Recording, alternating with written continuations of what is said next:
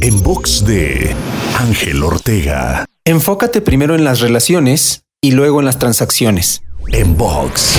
Hablando de ventas y negocios, algo que debes tener presente es que las transacciones no generan relaciones, pero opuesto a esto, las relaciones sí generan transacciones, por lo que debes volcar tu enfoque en aprender no solo a cerrar o concretar ventas, sino a generar, alimentar y mantener relaciones, las cuales, en primer lugar, te enriquecerán como persona a través de la perspectiva y experiencia de otros, y en segundo lugar, tienen consigo un potencial importante de convertirse en una venta o transacción. Para esto, te recomiendo desarrollar interés genuino en los demás. Esto incrementará automáticamente tu empatía y tu capacidad de conectar con otras personas. Escuchar o ver más contenidos, te espero en angelteinspira.com.